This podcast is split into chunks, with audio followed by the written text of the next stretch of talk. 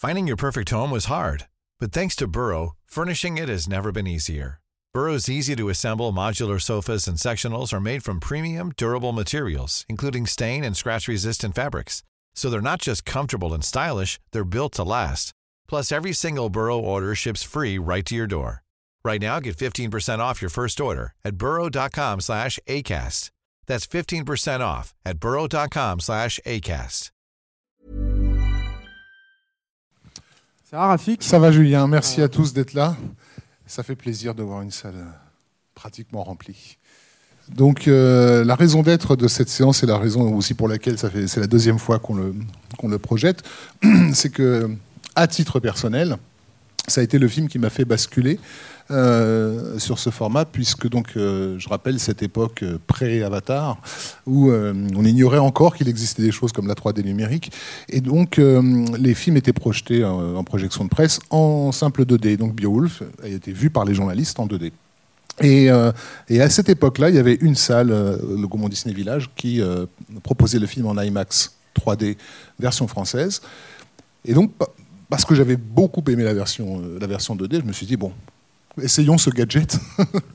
et donc, je suis allé le voir euh, en IMAX 3D. Et quelle ne fut pas euh, ma surprise de découvrir littéralement un autre film.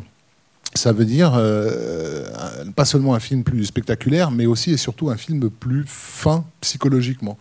Euh, puisque je réalisais tout d'un coup qu'une énorme partie de la mise en scène de Robert Zemeckis reposait vraiment sur la stéréoscopie euh, pour mettre en évidence euh, les interactions entre les, entre les personnages. Et ça m'a complètement euh, bouleversé de voir que finalement la 3D était bel et bien un outil de narration cinématographique et pas, et pas juste un truc pour jeter à la gueule du public des, des- des objets en tout genre.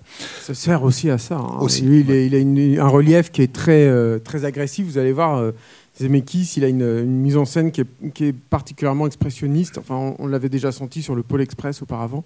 Mais c'est encore plus assumé sur, euh, sur Beowulf. Et ce qui est intéressant en plus sur le, relief, c'est que, évidemment, euh, Zemeckis, lui, réfléchit au relief dès la conception en fait, du film. Euh, C'est-à-dire, évidemment, dès sa mise en scène, mais même dès le, production design. C'est-à-dire que la, la- la- la particularité en fait de, de la euh, fabrication en fait de, de Beowulf, c'est que euh, c'est euh, c'est, euh, Doug Chiang en fait qui, a- qui était directeur artistique, qui était euh, Et, et Jérôme Chen, non aussi? et Jérôme Chen lui s'est occupé des, des, des VFX chez Imageworks Mm.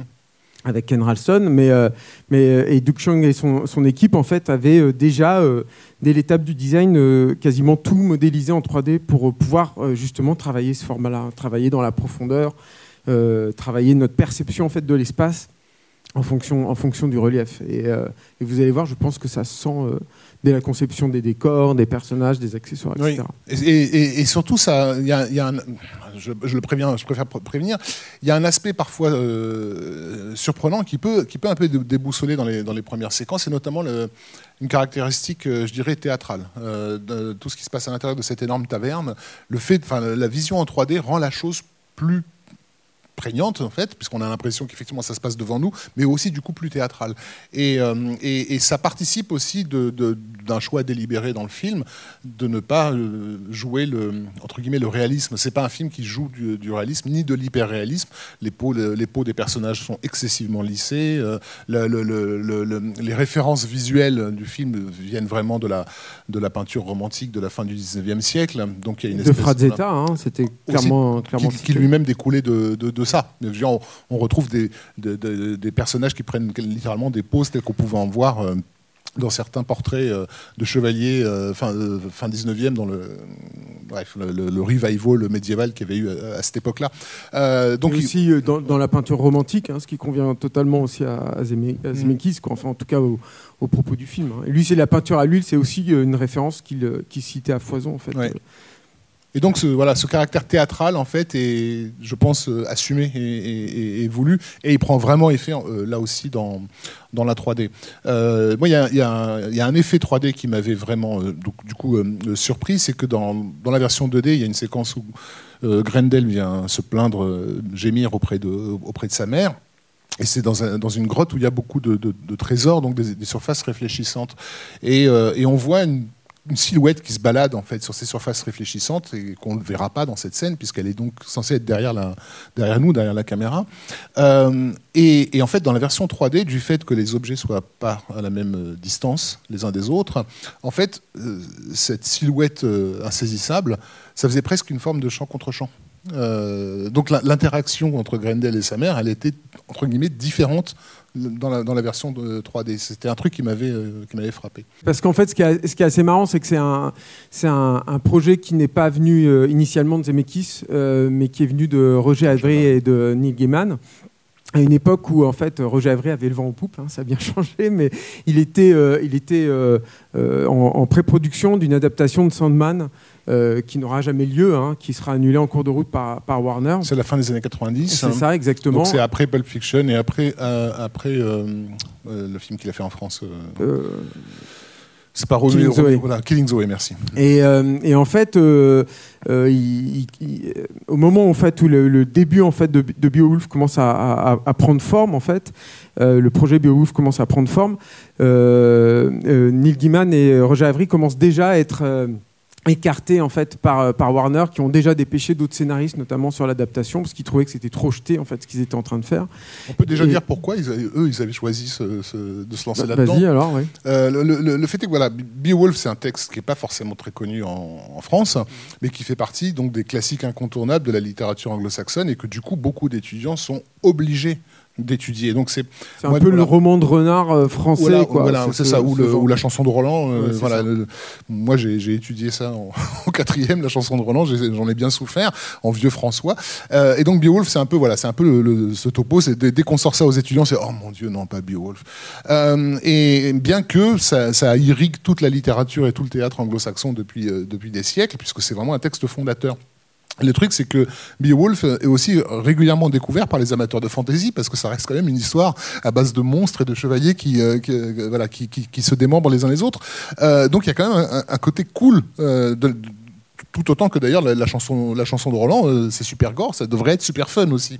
mais mais voilà, on a, eu par exemple Michael Crichton qui, s'était posé la question de se dire mais pourquoi est-ce qu'on on, devrait garder cette version euh, chiantissime et, universitaire de, Beowulf et qui s'était mis à imaginer et si un érudit arabe du, Moyen Âge avait rencontré le, le, personnage Beowulf, euh, qu'est-ce que ça aurait donné? Et c'est la base de son roman Le 13e guerrier, euh, qui va être plus tard adapté par McTiernan. Tolkien, bien sûr, fait référence abondamment à Beowulf et notamment dans toutes les séquences qui touchent au, chevalier du Rohan dans, dans, Le Seigneur des Anneaux.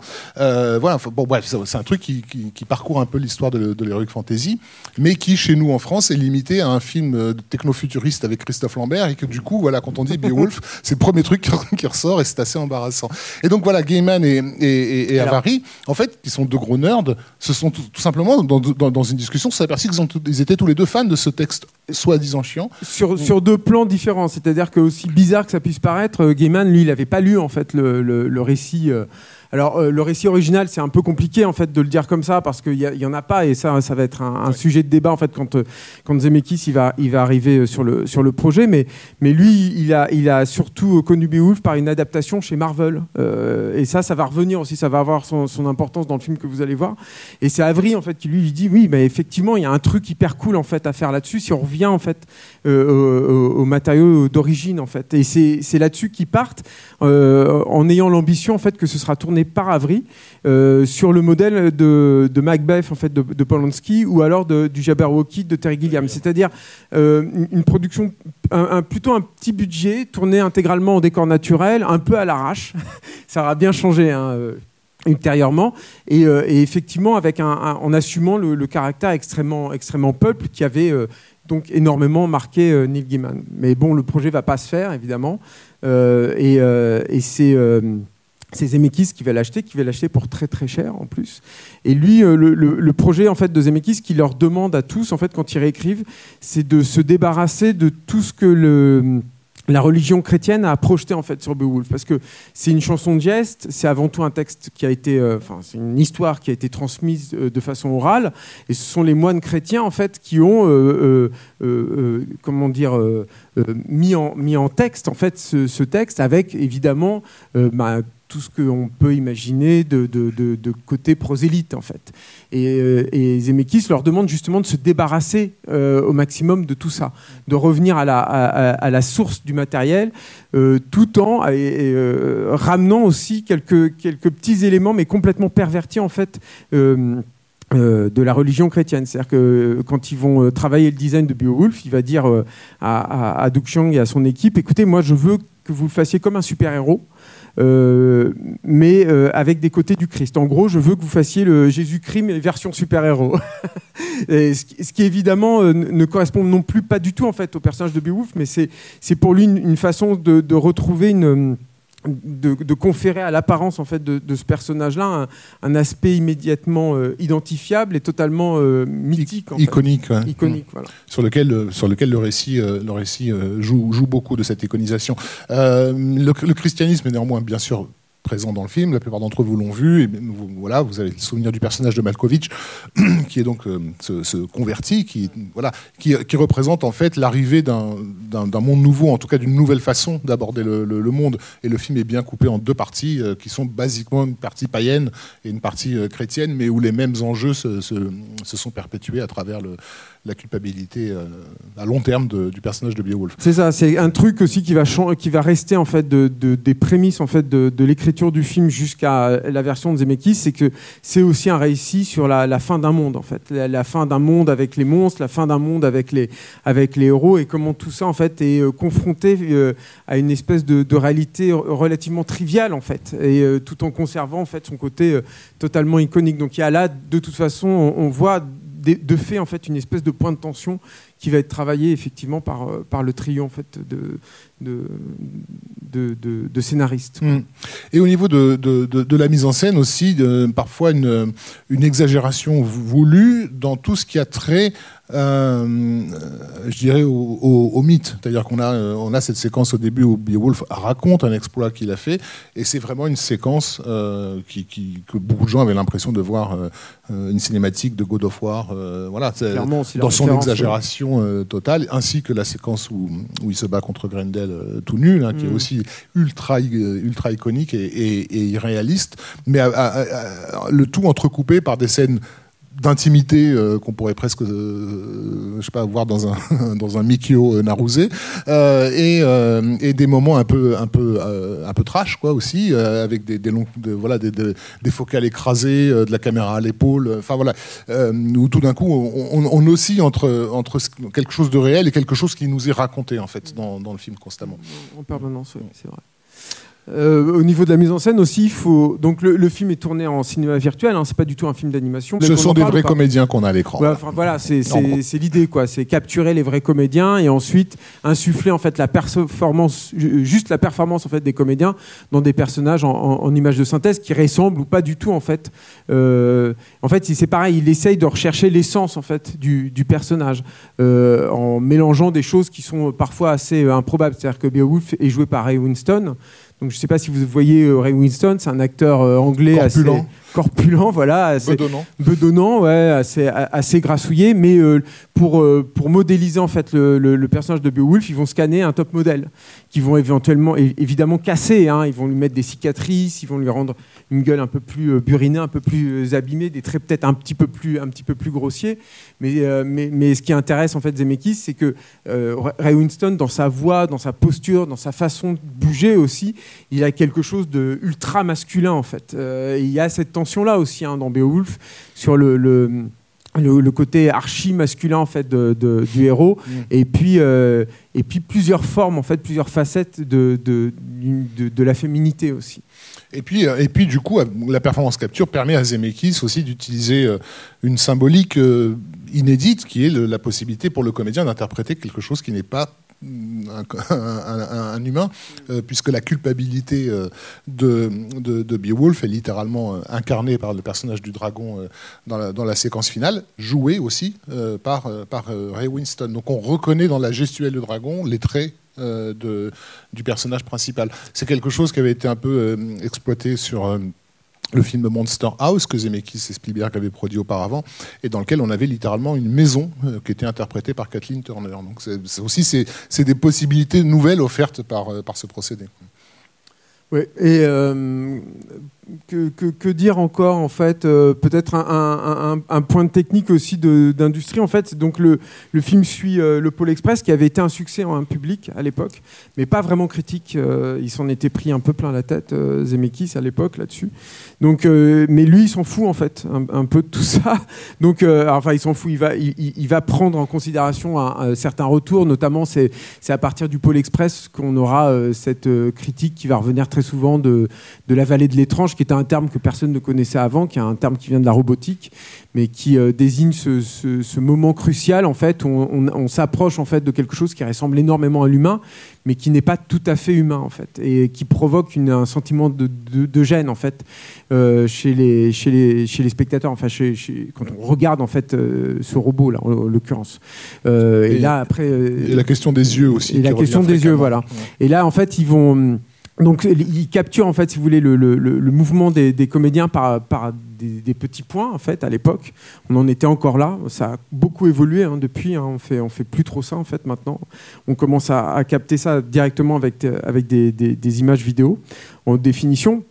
Mais par contre, pour les yeux, ils réfléchissent en fait à un nouveau système et, euh, en fait, ils vont mettre des électrodes en fait autour des yeux. C'est-à-dire que nous, quand on, bouge les yeux, on produit un petit courant électrique et en fait, ces électrodes vont mesurer en fait très précisément euh, le, petit courant électrique qui est en train de passer, ce qui permet en fait d'avoir des mouvements d'yeux qui vont être beaucoup plus euh, nerveux, beaucoup plus fidèles en fait au, mouvement des au mouvement des comédiens. Malgré tout, comme l'a dit euh, Rafik, on est 4 ans avant Avatar, donc c'est vrai que le film si vous l'avez jamais vu, bah, ça vieillit quoi. Forcément, vous allez être face à un, prototype à très gros budget. C'est un film qui existe quasiment jamais en fait. Hein. C'est un film qui a coûté quand même très très cher. C'était un million de dollars par minute de film à peu près à l'époque, euh, les, films en performance capture, en cinéma virtuel.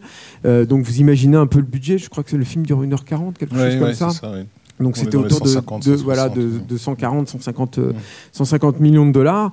Mais, euh, mais oui, évidemment, donc il y a, y a, des, y a des, des, choses qui sont encore un peu rigides dans le, dans, dans le mouvement des, des comédiens. Il y a, des, y a, y a des, des, textures qui sont pas totalement euh, satisfaisantes. Mais euh, il faut replacer le film dans son contexte. Il faut replacer le film dans son époque. Et puis je trouve aussi que le revoir maintenant va vous permettre aussi de, de, de, la même façon qu'un storyboard peut vous permettre parfois de bien détailler la, la façon dont un, un cinéaste appréhende sa mise en scène. Là, moi, je, retrouve aussi ça dans, dans. C'est-à-dire qu'on a moins l'effet wow, mais du coup, vous allez vraiment pouvoir vous concentrer aussi sur la, sur la mise en scène. On vous a déjà donné quelques clés. Faites aussi attention à la, à la façon que, que, Zemeckis a de travailler aussi sur les décors. C'est-à-dire qu'en en, bon élève de Hitchcock, il va euh, modifier, par exemple, la taille des décors, et notamment la taille de de, cette espèce de grand euh, hall, hall ouais, c'est ça, dans lequel ils font, ils font la fête en fonction des, des actions qui, qui s'y déroulent. Donc, euh, euh, sur certaines scènes de fête, c'est plutôt resserré, c'est plutôt petit. Et dans la scène d'attaque de Grendel, par, par contre, ils ont agrandi en fait le, le hall. Alors ça, si on le sait pas, on va pas forcément le, le, le, distinguer tout de suite, quoi. Mais quand vous maintenant vous le savez, donc vous allez faire attention. Donc ça va vous sortir du film, donc ça va vous bousiller le film. Donc je, je suis désolé. non, et puis aussi apprécié, euh, malgré l'ancienneté de, des techniques utilisées, euh, l'effet de la performance capture au sens où on, reconnaît le jeu des, des, comédiens. Euh, c'est pas, comment dire, je pense sincèrement qu'on reconnaît Crispin Glover dans, ce film. qui joue pourtant une créature absolument hideuse et méconnaissable. Il joue Grendel, ouais. Qui n'a plus grand chose d'humain. Mm. Mais le jeu de, absolument euh, hors proportion de Glover, il est là dans, dans, dans, cette créature. Ce qui est marrant, on peut peut-être juste pour l'anecdote dire Crispin Glover, c'est celui qui jouait le, le papa de, de, Marty McFly dans le premier Retour à le futur, euh, et euh, qui, est un, qui, est un, acteur extrêmement compliqué en fait, à qui est un peu taré quoi. Voilà, il a une espèce de manoir, je crois, en République Tchèque, où il fait des, il tourne des espèces de films avant-gardistes, tout en, en, faisant des orgies. Enfin bref, mais donc le, le, mec est un peu taré et tout. Et, ça s'était très très mal passé entre, entre Robert Zemeckis et lui euh, sur le tournage de Retour à le futur. Robert Zemeckis, du coup, avait, il avait évacué du deuxième. il avait utilisé en fait un autre acteur pour jouer son, personnage en le maquillant pour qu'il ressemble à, Crispin Glover. Du coup, Crispin Glover avait euh, intenté un procès euh, à, à Zemeckis, s'entendait pas du tout. Et c'est en fait c'est Roger Avry en fait qui lui a dit tu devrais euh, c'est un super choix, une super idée de casting. Je lui ai dit, il faut vraiment que tu ailles rechercher Crispin Glover parce qu'il a une, c'est vrai qu'il a une gestuelle très, euh, avec des mouvements très erratiques comme ça, hein, très, très, très cassés.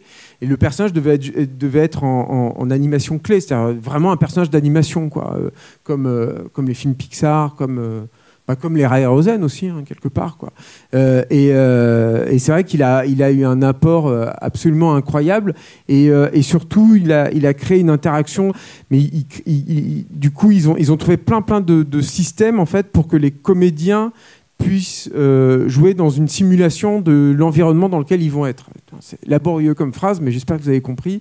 En gros, c'est-à-dire que quand, euh, par exemple, quand, Ray Winston, quand Beowulf doit nager, euh, il était sur une, sorte de, perche comme ça, avec un, anneau, avec des, systèmes de roulement à billes qui lui donnait une totale liberté. Il pouvait tourner comme ça à 360 degrés. Donc ils appelaient ça la rôtisserie. Voilà. Donc j'imagine qu'il fallait pas manger avant, avant de se foutre là-dedans, quoi. Mais, et, pour, pour, manger, ils avaient aussi des espèces de, trucs à élastique, en fait. C'est ça, des boules d'élastique sur lesquelles ils pouvaient tirer et mâcher. Euh.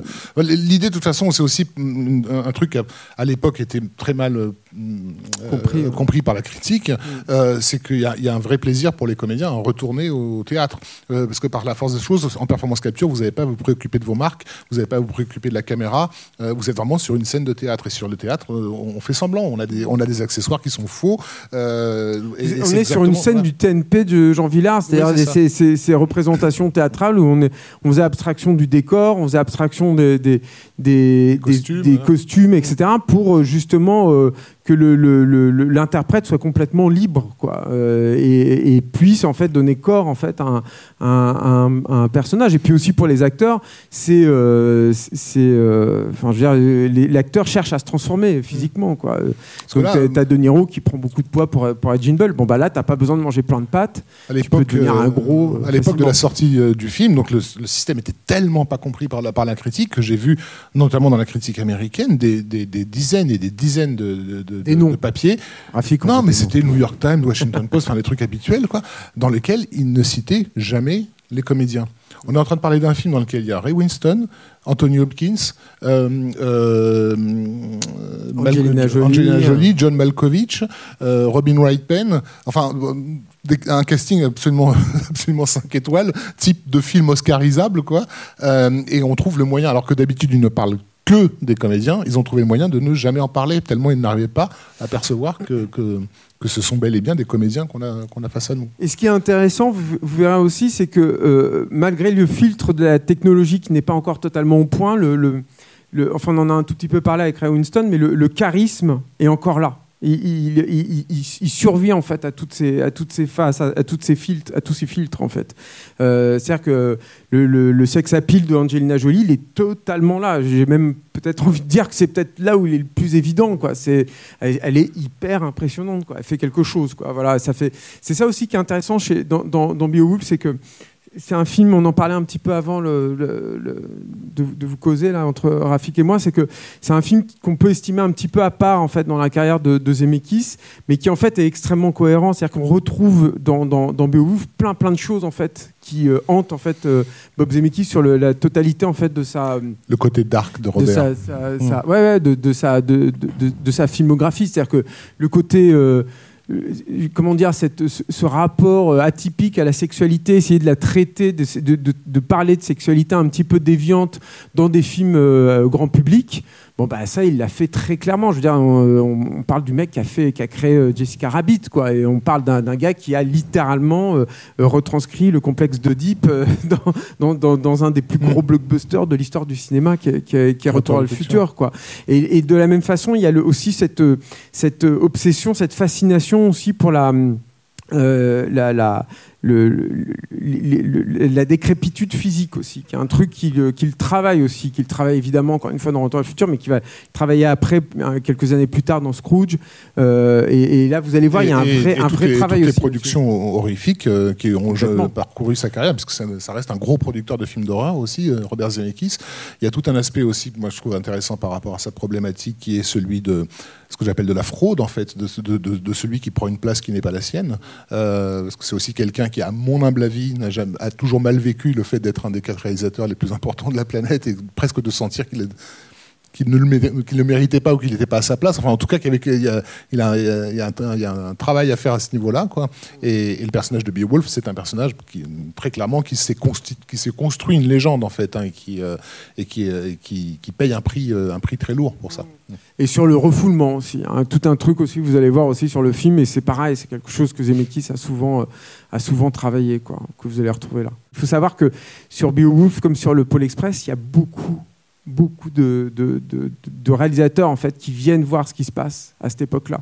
Euh, Spielberg vient sur le tournage de, Beowulf, il, va même réaliser deux plans. je ne sais pas quels deux plans il a réalisé, mais il va, faire deux plans en fait sur le film. Euh, il y a Clint Eastwood qui revient, il reviendra sur trois tournages en, performance capture. Euh, Clint Eastwood, c'est quand même très très étonnant. Clint Eastwood qui est une des références d'ailleurs pour créer le personnage de Beowulf sur les yeux. Euh, et euh, et, euh, y a, James Cameron viendra aussi. Donc il y a, c'est aussi un film où, il se construit, il est en train de se construire quelque chose qui va être extrêmement important pour le, cinéma, pour le cinéma du futur. Quoi. Une incarnation de la haine, de la, de, la souffrance, pardon. C'est ça, c'était la définition en fait de Zemeckis à son équipe de designers. Et il y avait un truc qui était intéressant, c'est que pour certains mouvements, ça aussi, ça, la, la, performance capture vous permet ça, il, il lui mettait justement des élastiques ou des, des, cordes en fait pour que ces mouvements soient un peu plus euh, gênés en fait, embarrassés. Ça, ça, ça aide beaucoup en fait dans la, la pantomime en fait du, du, personnage. Quoi. Allez, on les laisse regarder le film. Merci. Merci à tous.